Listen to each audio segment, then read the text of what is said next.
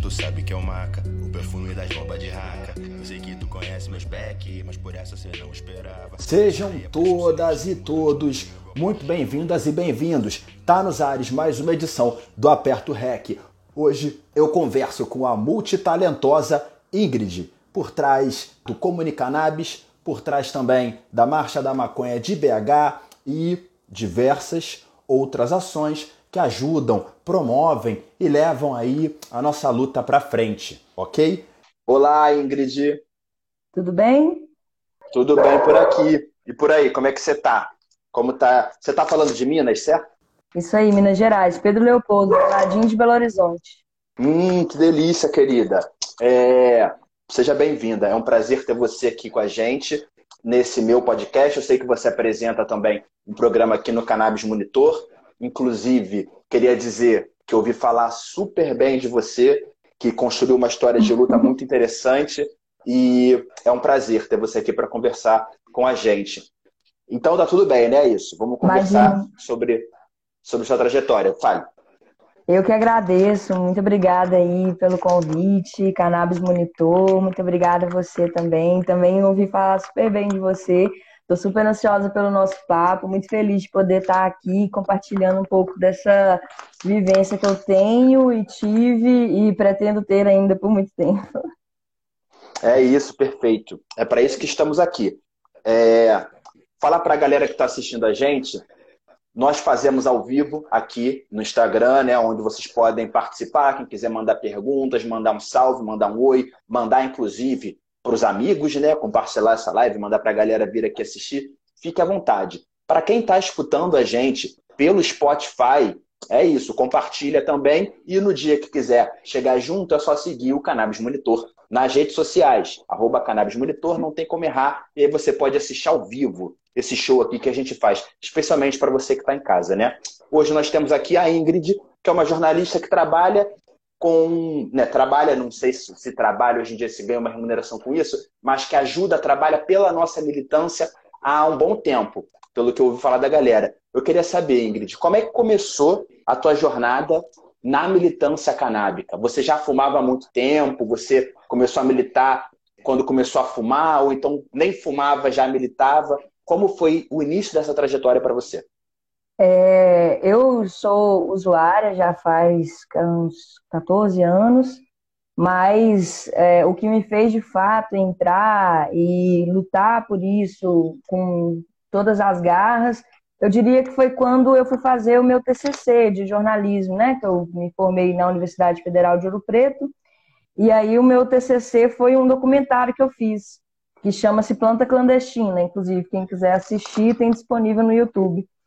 E quando eu comecei a fazer o meu TCC, eu comecei a pesquisar e a conhecer várias pessoas, e daí eu comecei a criar a minha rede, né?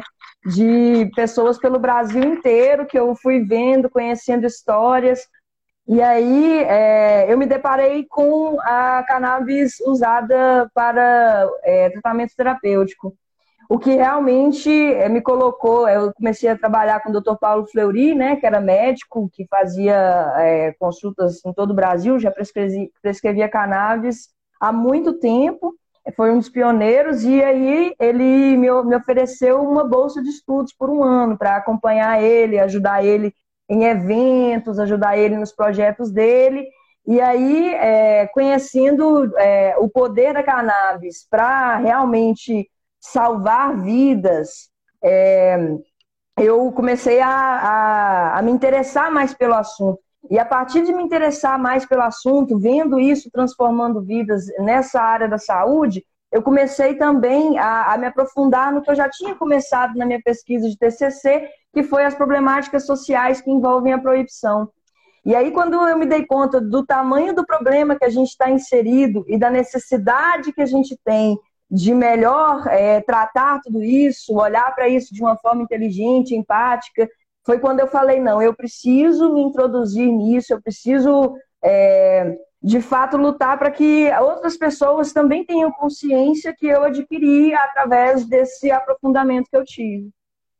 Foda, foda. Eu acho muito importante o lugar do jornalismo, né, né na, no sentido da comunicação, de como a ciência, né, os artigos, o conhecimento, ele é produzido, mas tirar de onde ele é produzido e tornar isso acessível às pessoas é muito trabalho da comunicação, é muito do que é e sempre foi o trabalho do jornalismo.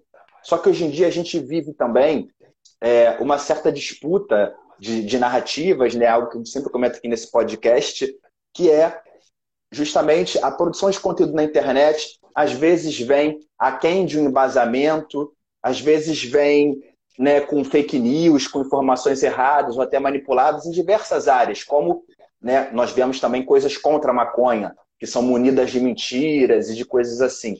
É, como é que você vê, por conta disso, uma, uma jornalista e já está trabalhando nessa área, inclusive há um tempo, junto da cannabis medicinal, como você vê o papel do jornalismo né, nessas novas criações narrativas, nessa reinvenção do jornalismo, especificamente falando do nosso ambiente, no ambiente de militância pela maconha?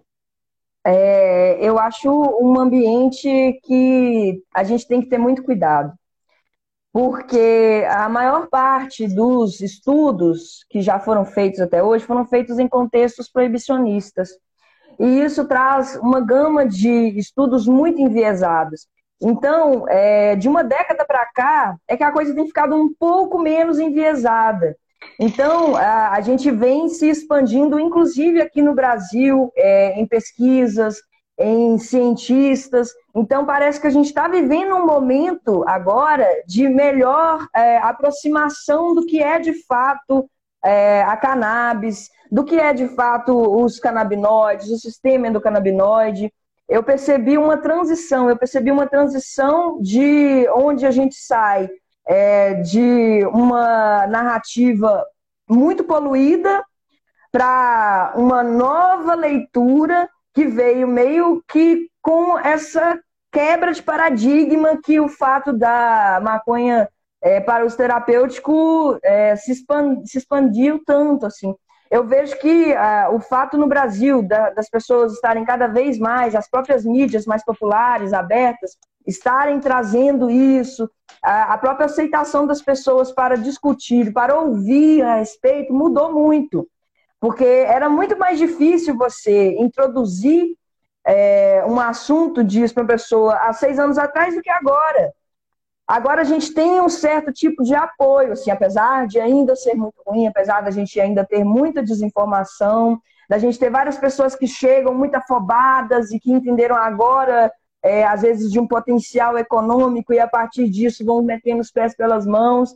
A gente vê muito isso. Então eu vejo que a nossa missão, enquanto jornalista, e eu trago muito isso é, pela Comunicanabis também, é a gente fazer essa filtragem, pegar o que tem de melhor e traduzir isso. Traduzir isso para que as pessoas consigam pegar ali uma síntese básica, porque as pessoas elas estão completamente perdidas. A grande maioria, a gente tem né, a nossa bolha, o nosso núcleo de aprofundamento, mas a grande maioria das pessoas agora é que estão se abrindo para poder entender melhor essas narrativas.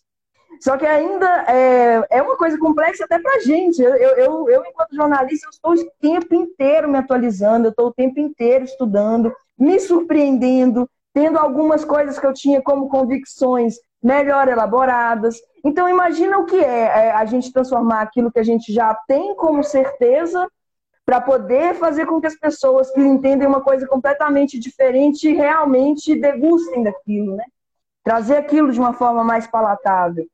E eu vejo a Comunicanabis, a Comunicanabis nessa missão, que é justamente de trazer essa tradução de uma forma mais leve, sintética, divertida, leve, porque é, a gente pode até falar disso um pouco mais para frente, que é dessas possibilidades que a gente tem enquanto trabalho de base, mas o jornalista, eu vejo ele muito nessa importância de poder traduzir o complexo para que a, a, a informação seja mais democratizada. Concordo muito, concordo muito. E sempre vi isso como a beleza do jornalismo. Eu, né, não, eu não, não estudei jornalismo, mas eu sempre admirei muito o curso e fiz o Jornal da Maconha, trabalhei durante muito tempo com jornalistas, né, um pouco de vendo eles escreverem, escrevendo um pouco também, e depois fazendo textos que eles escreviam, vendo um pouco como era a situação de pauta.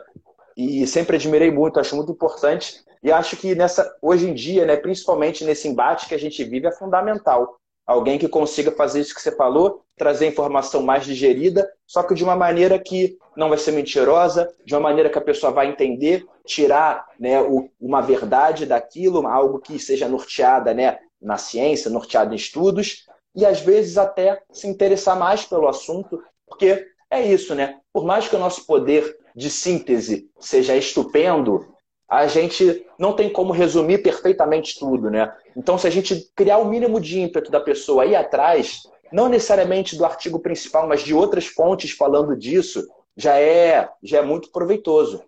É, te falar, e você também tem um envolvimento grande, inclusive, né, tem um programa aqui também no Cannabis Monitor, entrevistando o pessoal das marchas da maconha, que é né, o, o movimento popular fundamental dentro da nossa luta pela legalização. É, como é o seu envolvimento com a marcha de BH e depois também vamos falar como está sendo a experiência de fazer esse programa aqui no Cannabis Monitor.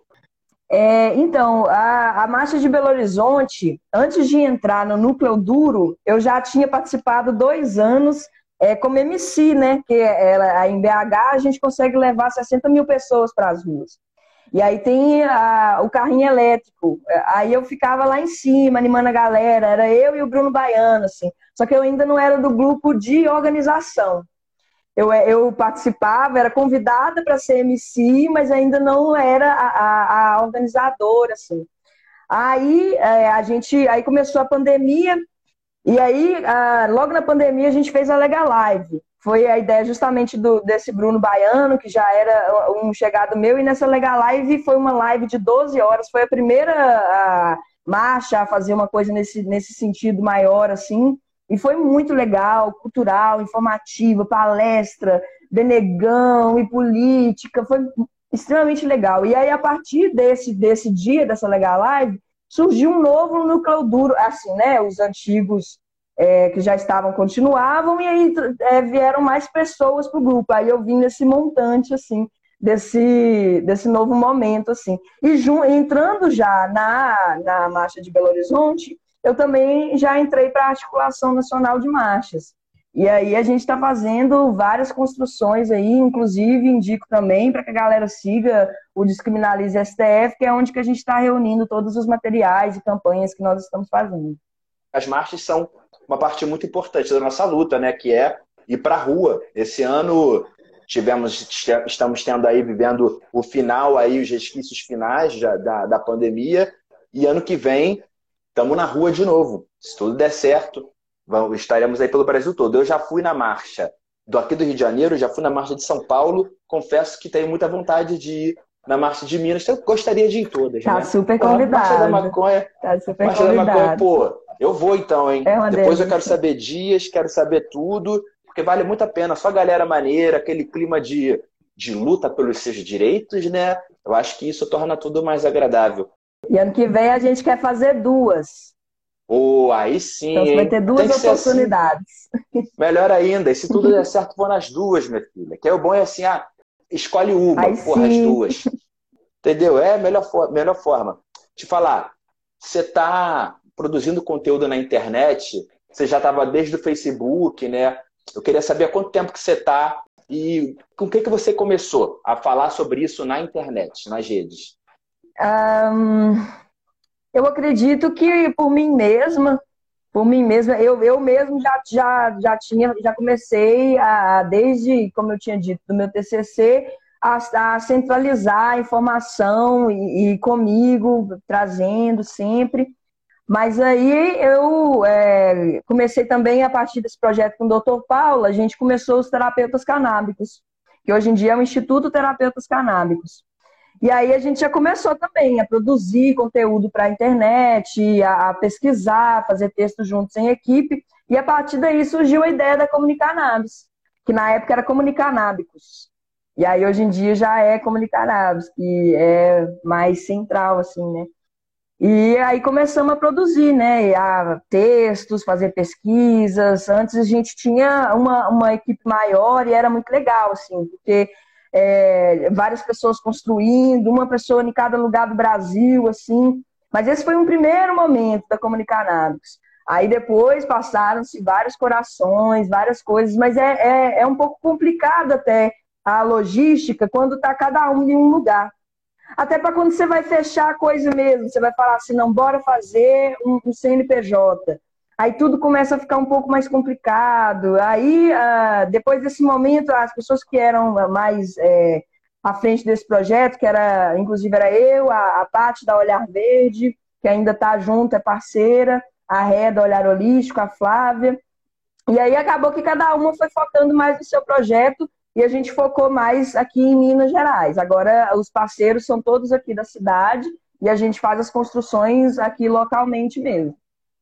E como funciona? Como funciona é, essa situação das postagens de vocês? Como, como é que é essa rotina de trabalho, né? mais estruturalmente mesmo? Como sai uma postagem do Comunicanabis?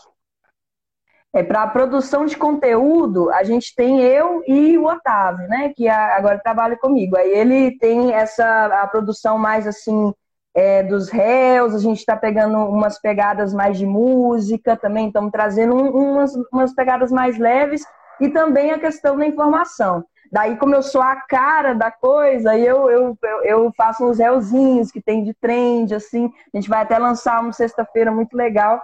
E aí a gente está trazendo um pouco de, é, é, desse novo momento também, porque antes a gente fazia muita arte e texto, mas aí agora com essa coisa do réu estar dando mais engajamento e, e, essa necessidade, como eu tinha dito a princípio, de trazer a informação de forma mais leve e também então que as pessoas realmente se interessem, né? O Reels ele, ele é rápido, mas se ficar uma coisa bem bolada, é bem interessante a forma como que você pode levar a informação ali de forma divertida.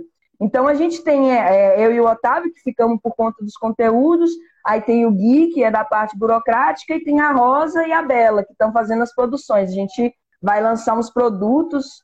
Eu acho que eu posso até mostrar aqui, fazer um spoiler é muito legal, porque está dentro do nosso do nosso conceito, assim, a gente é, trazer sempre para poder empregar uh, negros, LGBTQIs e pessoas assim, maconheiras e maconheiros e maconheiros. E aí a gente está fazendo uns bonequinhos agora, que a gente vai numa produção, um, um spoiler. E esses aqui é muito legal. Tem até um, tem até um, um outro aqui. Eu trouxe para mostrar. Que foda. E aí a gente, e aí a gente está doido para poder estar tá nesse novo momento agora, que é o momento no qual a gente pode fazer eventos de novo. Porque antes da pandemia a gente estava muito nessa pegada dos eventos, levando médicos para fazer multirão e roda de conversa. Aí a gente está louco para poder voltar de novo para esse momento, assim, que a gente vai poder expandir a cultura canábica pelo Brasil inteiro. Irado, vamos mesmo. E vamos estar tá junto aí, né? vamos se esbarrar com certeza. Acho interessante é, que estava falando. É isso, né? A gente tem que explorar as ferramentas que as redes sociais dão para gente. Ah, tá bombando vídeo curto? Beleza. Vamos adaptar um pouquinho do conteúdo, vamos pegar, pum, jogar ali para chamar as pessoas, para chegar mais longe. É isso, né? Não vamos cessar com a nossa produção porque a gente tem esse negócio de precisar explicar direito. Então vai ter uma postagem, um texto. Mas por que não também se adequar a esse novo momento, né? Por que não usufruir um pouco? Porra, as redes, elas, obviamente, né, são desgastantes, tem toda essa questão das travas que o algoritmo impõe por conta da gente falar de um conteúdo sensível, essas coisas, né, caretas pra caramba, reacionárias, mas acontece. Então a gente tem que buscar artifícios para romper essas coisas. E é fazer o vídeo, fazer esse negócio, botar a cara mesmo, que é muito importante. É, a gente sempre aponta, né?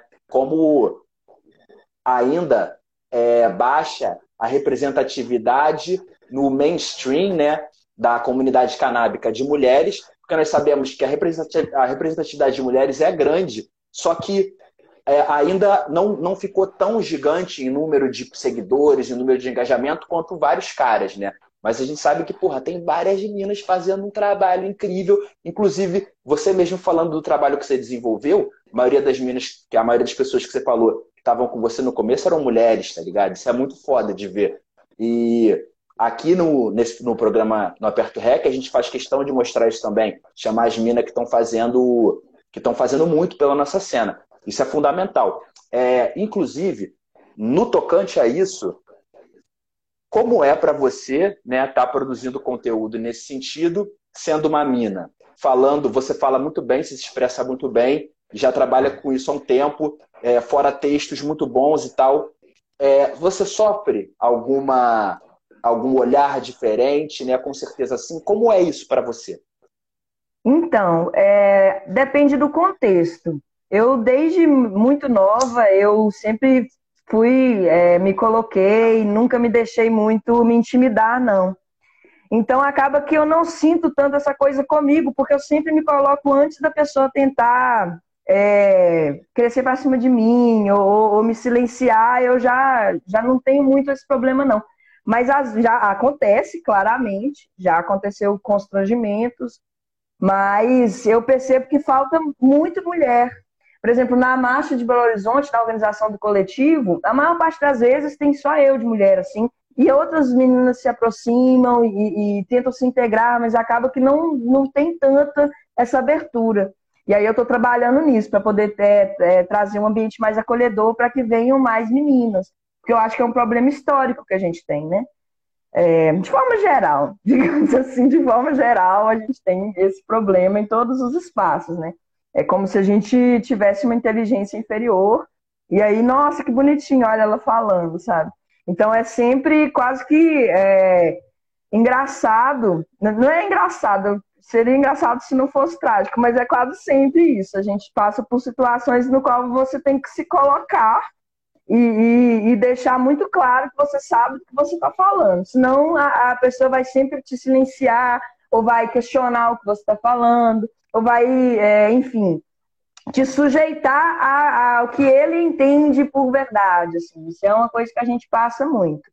Mas é impressionante, porque realmente é, não tem essa, não. As mulheres elas estão tomando conta das mídias, dos. É, dos espaços de, enfim, de terapia, médicas estão é, se destacando. É, é uma, infelizmente, ainda não é o que a gente gostaria, mas é, tem bastante representação. E eu vejo que é isso, a gente perceber a, é, os problemas e trabalhar para que eles possam ser mais acolhedores e mais integrados, né? É isso. Você sempre morou em Minas, é daí desde sempre. Eu queria conversar um pouco sobre a cena mineira, a cena aí de Minas Gerais.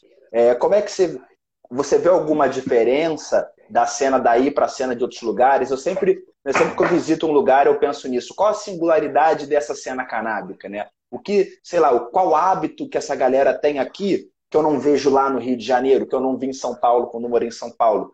Como você vê a cena canábica de Minas Gerais, né, na sua visão, a singularidade daí? Como você observa essa parada?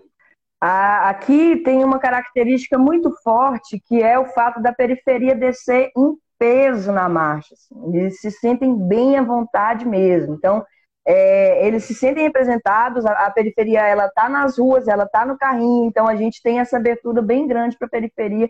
E eu acho isso bem massa e eu acho uma singularidade deles estarem tanto na organização como descendo em peso e fumando na rua, desobediente mesmo, e se sentindo, de certa forma, é, contemplados naquele momento. assim. Isso eu acho um, diferencial bem legal. Acho que a, a, eu posso falar aqui pelo coletivo de Belo Horizonte que eu acho muito legal a, a, forma como, por exemplo, a gente tem um time que a galera é muito raçuda, assim, é muito coração.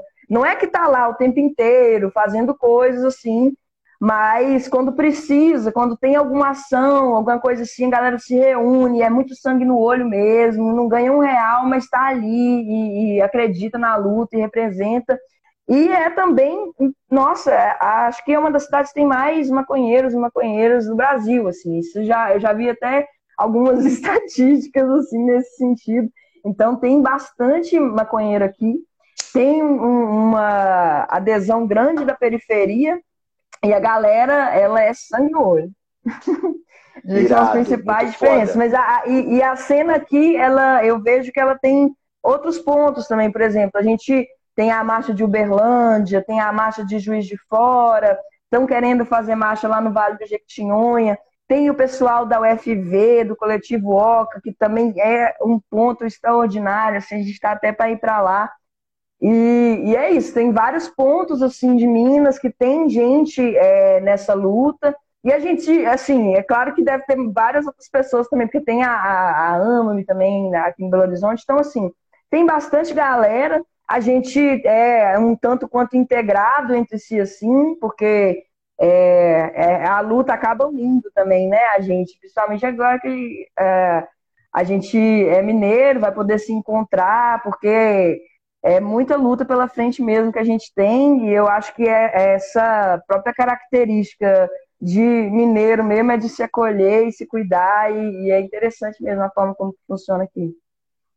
Irado! E assim, 60 mil pessoas na rua é gente abessa. Eu, eu fui na de São Paulo, que né, também vai muita gente, e você vê esse mar, você fica assim, meu Deus do céu. O mar, né? Em cima do mar das pessoas, a neblina, né? É o mar. Aquela é o mar. fumacê bonito, o cheiro da marola, impossível de não sentir. Eu tenho para mim que os, o percurso da marcha da maconha no dia de cada localidade chapa muita gente, porque a fumaça que está subindo ali entra nos apartamentos, entra nas casas, a vida vai ficando mais bonita, entendeu? Daqui a pouco, porra, sabadão em casa tá interessante, porque os maconheiros estão lá fazendo fumaça na rua. Eu acho que, acho que alguém devia estudar isso. Como é o dia das pessoas que estão no percurso da marcha da maconha, né? Imagina, as câmeras lá de uma emissora de TV. Hoje estamos aqui na casa do seu Reinaldo, né? O seu Reinaldo, ele faz parte do percurso aqui da marcha da maconha. Então, o seu Reinaldo todo feliz. Ah, as crianças vão... As crianças não, né? A galera vai passar e hoje, não sei o quê, papapá. Eu acho que isso alguém devia fazer um documentário nesse sentido. É... que eu ia te falar também que eu ia perguntar. Você está fazendo um programa aqui com a galera do Cannabis Monitor, né? Pessoal, muito bacana, adoro, inclusive. Um grande abraço para o nosso amigo Gustavo, que está assistindo a gente aqui, né? Que depois vai editar isso gente tudo. Gente boa demais. Desculpa. Gente boa demais. Eu sempre peço desculpa por qualquer coisa aí, porque ele vai me escutar de novo, vai editar as paradas. E se precisar, cara, de algum áudio depois, me fala que eu mando. A gente Tá tudo na ideia, obrigado.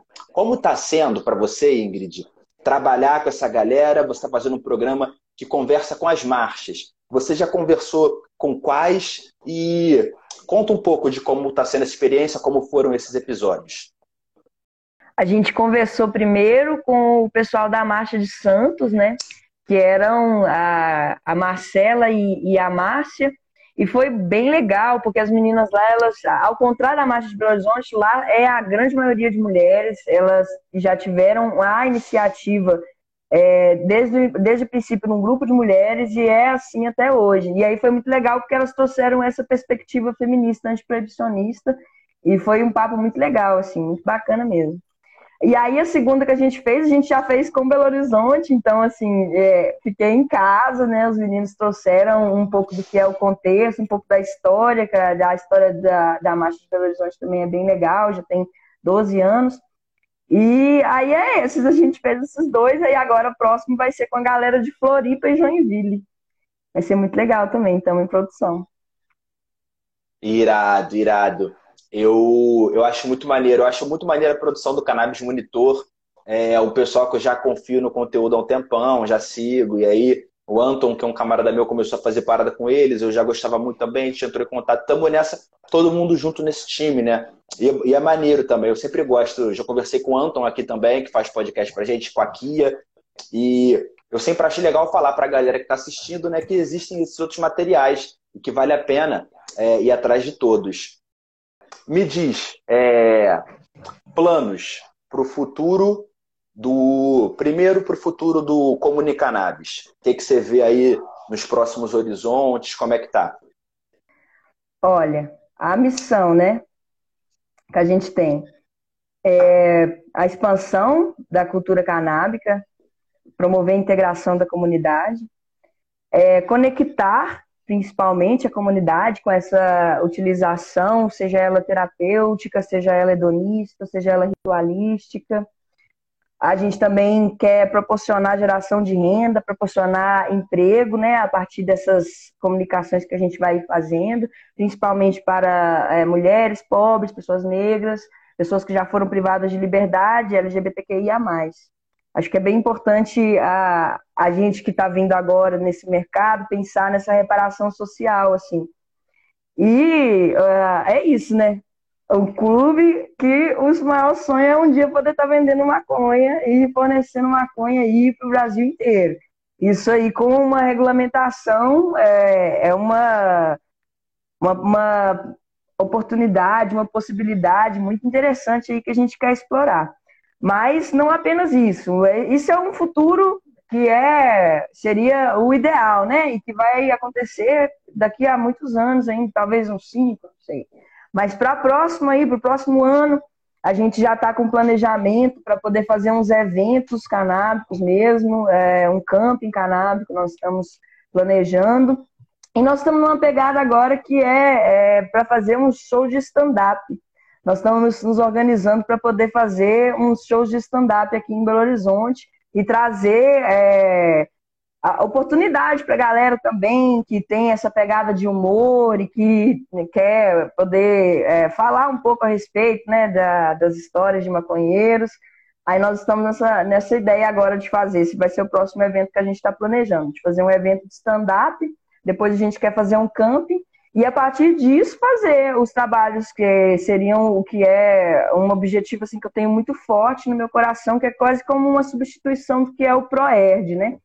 Que seria uma, um programa de levar é, redução de danos para as universidades e periferias. E aí isso se dá de várias formas, né? Tem vários formatos que são possíveis. Por exemplo, na periferia é interessante levar isso enquanto barraquinhas informativas, batalhas de slam, batalhas de rap, sarau de poesia. E aí nas universidades já levar é, um, um, palestras com especialistas, rodas de conversa, enfim. A ideia é justamente poder fazer um, um programa que ele seja replicável e que isso construa novos horizontes para as pessoas que estão querendo entender do que se trata e, do, e isso que nós estamos vivendo. Eu sempre digo que a educação precisa ser a, a primeira, a, a, primeira, tem que ser a porta de entrada para a maconha. A educação, para você entender do que se trata a regulamentação, do que se trata a gente estar num sistema que não é regulamentado, da gente entender as variadas, os variados usos terapêuticos, o que nós estamos perdendo com isso. Tempo, dinheiro, vidas, muitas vidas. E não se trata apenas de, de vidas por questão até é, do sistema que é brutal e, e opressor, e para uma parcela, né, só para um recorte, mas também até para as pessoas que gostariam de fazer o uso terapêutico, mas não tem nem ideia de que tem essa opção. Então a ideia é que justamente a gente consiga, a partir desse projeto, levar informação qualificada de forma leve, divertida e que as pessoas realmente consigam se integrar com isso e replicar isso. E a gente já vem fazendo isso, porque é, é complicado, né? A, a, gente lidar, a gente não tem grana para poder investir nas diversas coisas. Então a gente conta muito com a criatividade, com a força de vontade, com o tempo que a gente tem para poder organizar todas as coisas. Mas é, a gente tem várias pessoas que são parceiros e que ajudam a gente nas divulgações e que são é, é, especialistas de consultorias e várias coisas. Então a gente quer poder reunir esse time e de repente fazer vários programas pelo Brasil inteiro de viagem. A gente estava fazendo isso antes da pandemia, aí agora a gente já está mais maduro, a gente está num outro momento e já vai poder é, trazer isso de novo, mas agora talvez uma nova roupagem também, uma comunicar naves que já passou por diversos processos. Irado. Nossa, que discurso fenomenal, querida. Eu estava aqui achando tudo muito interessante, pensando, pensando nas paradas que você falou, né, da educação servir como uma porta de entrada para entender sobre a maconha, tá ligado? E é isso, eu acho que isso tem tudo a ver. E eu gosto dessa desses, dessa audácia, né, de umas paradas que tu fala, que é tipo fazer um bagulho para substituir o ProErd que é isso. A gente precisa substituir essa porra por alguma coisa bem feita, tá ligado? E qual é a, ah, qual é a perspectiva? Ah, não sei o que. Não, uma parada prática. Uma parada que tem que estar no lugar do ProErd. Para as pessoas serem ensinadas sobre droga direito. não enviesado do jeito que está sendo. Redução de danos. Isso é um ponto. Exato, é um ponto muito fundamental. E outra coisa também, porra, stand-up para maconheiro não tem como dar errado. Não tem como dar errado. Porque os maconheiros já querem rir. Não tem. A galera já tá doidona. Os caras chegam com umas piadas ali ainda, pá. Acabou. Vai todo mundo rir, o cara vai sair. O humorista vai sair de lá felizão. Pensando assim, cara, o público me ama. E o público provavelmente vai amar ele por alguns segundos, de forma legítima. Muito foda. Eu, eu acho muito legal. Outra, a questão da cultura também, né? De levar poesia, eu acho muito importante, né? Sarau, levar o rap, levar MCs, acho muito importante também. E unir isso, né? Com as falas progressistas, unir isso com os debates. Isso é, isso é muito importante, muito maneiro. É, a gente sofre muita represália, mas a gente tem que tentar fazer. Falando em represália também, é, você quer falar sobre a situação do, do Flor da Vida? Podemos falar.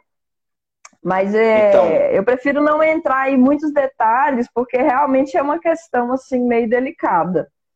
Mas é, nós, nós tivemos né, a, a, visita lá da DICE e da Vigilância Sanitária. Eles foram é, amigáveis, não fizeram retaliação, é, lacraram o laboratório. A partir disso, eles fizeram algumas demandas que nós vamos cumprir com todas elas, mas estamos é, é, funcionando ainda normalmente, porque não tem como a gente parar, entendeu? Simplesmente não tem como a gente parar. A gente atende mais de 1.500 famílias, que inclusive ficaram muito desesperadas, ficaram extremamente ansiosas, angustiadas. Gente, gente é, falando, não, o que eu posso fazer para ajudar? A flor da vida não pode parar, meu filho não pode ficar sem esse remédio, pelo amor de Deus é, é assim, uma coisa que realmente não está para além da. A gente não tem como parar. Seria uma irresponsabilidade nossa se a gente simplesmente deixasse essas famílias na mão. Então, assim, a gente vai fazer o possível é, para poder. É, fazer o possível, a gente vai fazer tudo que foi colocado para a gente, mas não tem como a gente parar. Simplesmente, a gente está num ponto que seria uma imensa irresponsabilidade. É isso. Eu concordo com você que é um assunto sensível, né? Por isso mesmo perguntei se a gente quer entrar nessa, mas acho que é o suficiente, né? Acho que o que eu posso dizer é toda a força e vai dar tudo certo. Vocês são pessoas qualificadas para isso, vai dar tudo certo. As famílias continuarão sendo ajudadas e bola para frente, mais uma batalha no meio dessa guerra que a gente vai vencer também. Parabéns, inclusive, por todo o trabalho. Vamos mudar de assunto agora. Vamos falar sobre assim, é, o que que você assiste na internet?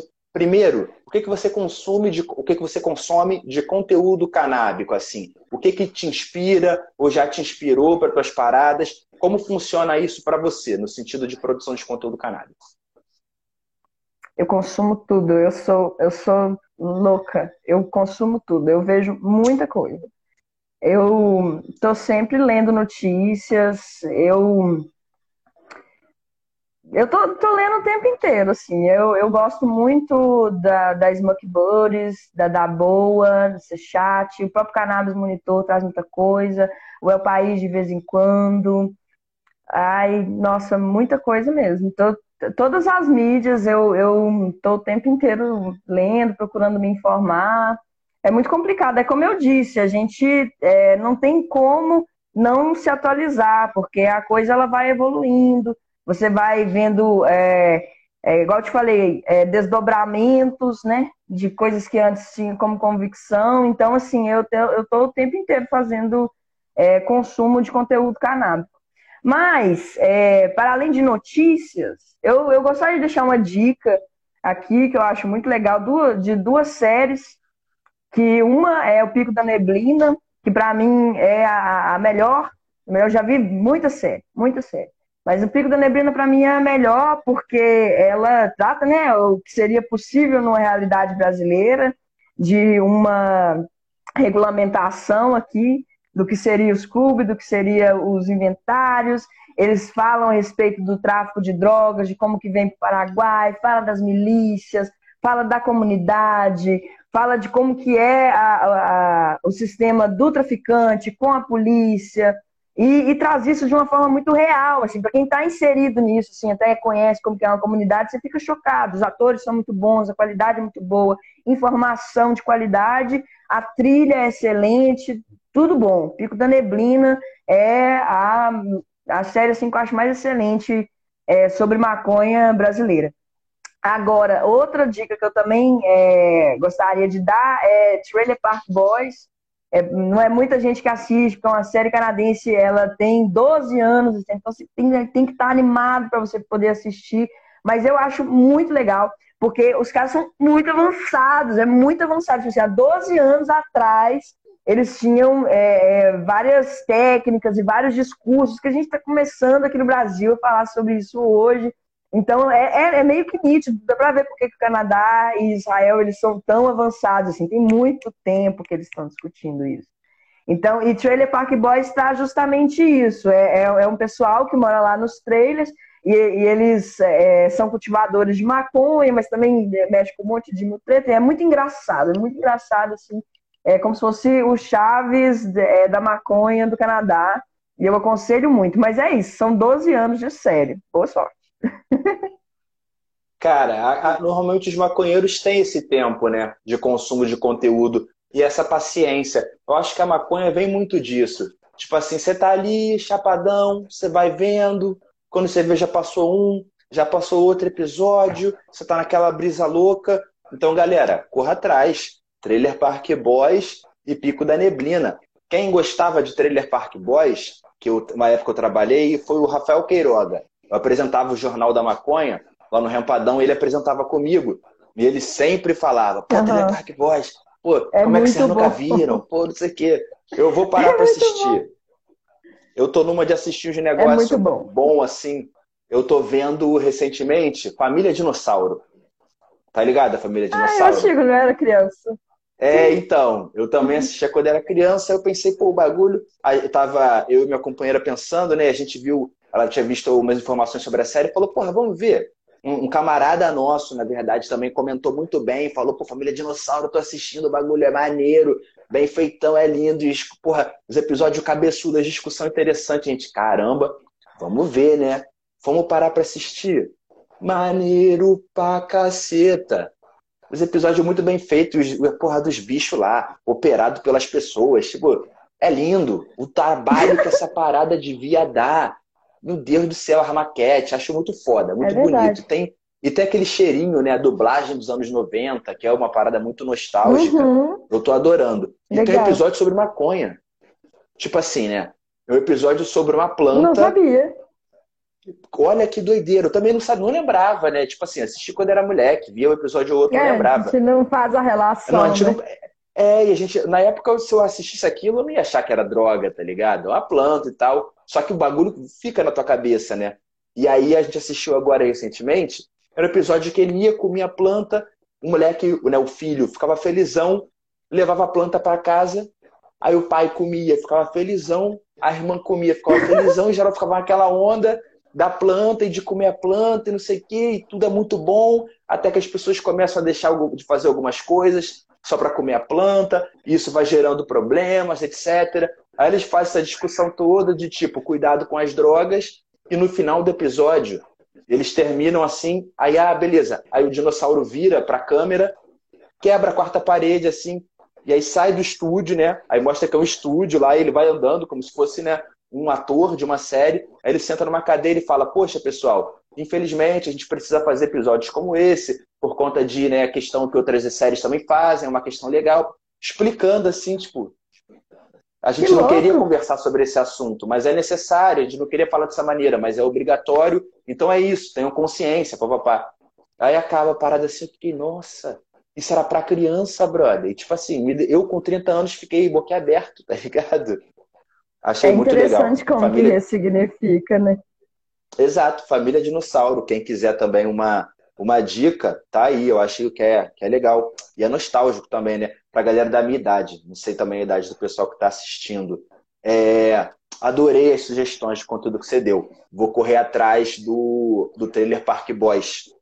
Estamos chegando agora aos nossos 10 minutos finais de live, né? Vamos conversar mais um pouquinho, né? Porque o papo está muito bom. É... Queria saber uma informação assim à toa, só para a gente levar um pouco mais de conversa antes do fim do papo. Como foi a, a você começou muito a se movimentar também é, durante a pandemia, né, nessas questões da produção de conteúdo aqui no Instagram e tal. Como foi para você esses aspectos da pandemia? Como foi lutar né, estritamente online? Você tinha uma correria na rua também, né? Você tinha feito a questão de MC nas, nas, nas marchas de BH e tal. Como foi para você produzir durante a pandemia, como jornalista também, né? Que eu imagino que seja muito diferente o trabalho normalmente, né? Como foi essa situação de pandemia para você, o seu trabalho? Então, eu, eu vou trazer um outro ponto de vista, que para mim foi bem positivo, porque eu me integrei muito com a Articulação Nacional de Marchas, e aí eu fui, é, fui apresentada a um novo modelo de organização, um novo modelo de construção, no qual tinha pessoas que eu nunca tinha visto na vida, às vezes é, 26 pessoas numa reunião, numa sala, eu fui, eu fui me educando no processo para poder respeitar é, a forma como é o método da articulação. Fui me educando para poder ouvir e entender outras perspectivas de gente que está em outro lugar e que às vezes tem é, mais é, fundamento em coisas que eu não tinha ideia e que me trouxeram isso e que hoje em dia eu também entendo. Então, essa a pandemia ela, ela veio e acabou é, minguando um pouco essa, essa, essa coisa que a gente estava no ápice, sim, do presencial, mas ao mesmo tempo trouxe essa, uni, essa união da, dos ativistas das localidades que fazem as marchas da maconha. Então a gente começou a, a fazer muitas lives, muitos fóruns, e aí foi muito interessante nesse sentido, justamente por causa disso, porque era uma coisa que eu não tinha ainda trabalhado né, dessa forma, apesar de ter nos terapeutas canábicos também essa construção em algum lugar e em parte no, nos, na Comunicanabis, mas aí na articulação uma proporção muito maior, uma proporção em que eu via a construção perfeitamente de uma pessoa falar uma coisa, uma pessoa falar outra coisa, a pessoa reunir o que um e outro falou e a partir disso a gente ir desenrolando para chegar num consenso super interessante da inteligência coletiva do grupo.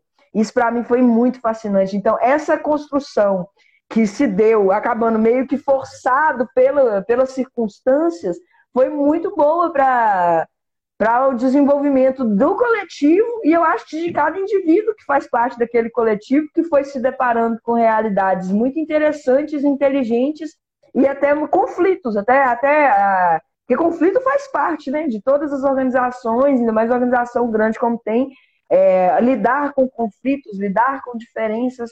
Então, essa organização que se deu após a pandemia, que foi acabando unindo é, os coletivos, unindo os indivíduos que fazem os coletivos, para mim foi engrandecedor demais para o meu aprendizado, para o meu desenvolvimento. Então, acabou que foi é, bem interessante, sim. Maneiro. Eu senti algo assim também quando o Gustavo estava me falando, né, ele participa de alguns grupos dessas articulações e tal, e ele me falou cara, tipo assim, às vezes é meio bélico, às vezes é meio belicoso, mas é pro bem, tá ligado? É todo mundo ali tentando chegar que num lugar que às vezes não é exatamente o mesmo, mas é parecido e o caminho, né, é muito parecido, tem algumas divergências e tal, que a gente entra muito ainda em questão porque a gente está falando de maconha, é um assunto super sensível, né? então cada detalhe também importa muito. Mas é positivo. É o um embate, né? são conflitos que levam para a configuração do melhor para todo mundo. E dentro de uma ótica Justamente. de quem está pensando em muita gente, dentro de uma ótica de quem está pensando no social para caramba, de quem está pensando em inclusão, de quem entende que o mercado não pode simplesmente jogar as garras em cima disso, que senão fudeu, para a galera que sempre se fudeu, então isso não é o que a gente quer, de que é justiça, reparação e tal. Então acho muito importante. Eu, eu senti muito isso na fala dele também quando a gente conversou. Recentemente é, a gente viajou junto, né? A gente foi para São Paulo gravar umas coisas. Super divertido. É legal. Super divertido. Viagem dos maconheiros e tal. pneu furou, a gente ficou na estrada um tempo, mas rimos muito, gravamos os negócios lá, e aí conversamos sobre isso, eu senti essa vibe também. Agora, nós estamos aqui, chegando no finalzinho, eu queria saber o recado, né? O que, que você quer deixar aí para as pessoas que estão assistindo a gente? O que, que você quer deixar de recado final dessa nossa conversa? Por favor, fique à vontade, a palavra é sua. Eu queria agradecer, né, de novo pelo convite. Adorei nossa conversa, muito leve, muito gostosa. Você é maravilhoso. Gu também maravilhosa. Adoro é, poder estar tá participando. Cannabis Monitor, sou muito fã, faz um trabalho excelente. E o recado que eu deixo é trazendo até uma, coisa que você acabou de dizer. A gente, enquanto brasileiro, já tem uma tendência histórica a ser subserviente de grandes poderes, né? E é papel do movimento social e da sociedade organizada, do indivíduo consciente, ele ter essa responsabilidade de pensar formas e maneiras de poder é, lutar para que a gente é, dispute de fato essa narrativa. Porque a gente não tem como ter uma regulamentação no Brasil que ela não seja democrática, com reparo social e inclusiva. E a gente tem é, várias farmacêuticas, aí a Platinum Naduz já tentou patentear o CBD com óleo de milho e outras farmacêuticas também estão tentando. Então, assim, é, é papel do movimento social, é papel nosso enquanto ativista, militante, é, poder, é, de fato, lutar e disputar isso com garras e unhas e dentes e todo mundo que está envolvido e tem noção disso, porque o poder do outro lado é muito forte. Então, a gente não pode cambalear, a gente não pode esmurecer de jeito nenhum. Porque não tem como a gente continuar no Brasil perverso, cruel e maltratando e oprimindo o nosso povo do jeito que é. Então, se a gente tem a oportunidade aqui de trazer a, a cannabis para uma regulamentação, que essa regulamentação seja justa, democrática e com reparo social e respeito a todos os indivíduos. Muito obrigada. Perfeito, perfeito. Eu que agradeço eu que agradeço, papo foda. É muito legal, adoro conversar com gente inteligente, sempre funciona bem e você fala muito bem. Eu achei que foi pô, um episódio maravilhoso, estou feliz demais. Vou acompanhar um pouco mais de perto o trabalho de vocês. Desejo toda sorte né, na trajetória, toda sorte nos programas aqui também, no Cannabis Monitor. E deixa passar essa pandemia, daqui a pouco está um pouco mais liberado, a galera está imunizada. E eu vou colar aí Belo Horizonte, não tenha dúvida. Conhecer tudo. Só vem, só vem. Pô, gravar o que tiver que gravar para a gente mostrar para esse Brasil que temos aí né, culturas diferentes e belíssimas em cada partezinha desse país. Obrigado e fica bem. Valeu, galera. Mandar um beijão aí para a equipe Comunicar Nábicos, o Tavinho, a Bela, o André, o Gui, meu namorado lindo. E agradecer a todo mundo pela oportunidade. Foi lindo demais. Irado, um beijo tamo no coração junto, de querida. todo mundo. E segue a Comunicanabis aí, galera. Arroba comunicanabis.clube. Tamo junto. Só vamos. É isso. Valeu, valeu, querida. Obrigado. Até. Galera, que episódio formidável bastante conteúdo, uma conversa fluida, como vocês gostam, como vocês estão acostumados, né? Aqui no nosso programa, aperta o REC. A edição de hoje, ela fica por aqui. Se você está escutando pelo Spotify, eu te digo, recomenda isso para teus amigos, para tua família, entendeu? Manda um e-mail para o Spotify falando, pô, o podcast dos meninos, das meninas, está fazendo um trabalho bonito, conteúdo pra caramba, bota ele na primeira página de vocês que o negócio é doido, vai ter audiência, vai ser bonito, todo mundo vai saber um pouco mais sobre maconha, né? Tudo bem? Obrigado. Na semana que vem a gente volta com mais um Aperto Rec. Conversando com quem? Vocês vão saber em algum momento. Mas por hoje, pessoal, por hoje é só. Eu me despeço por aqui. Valeu.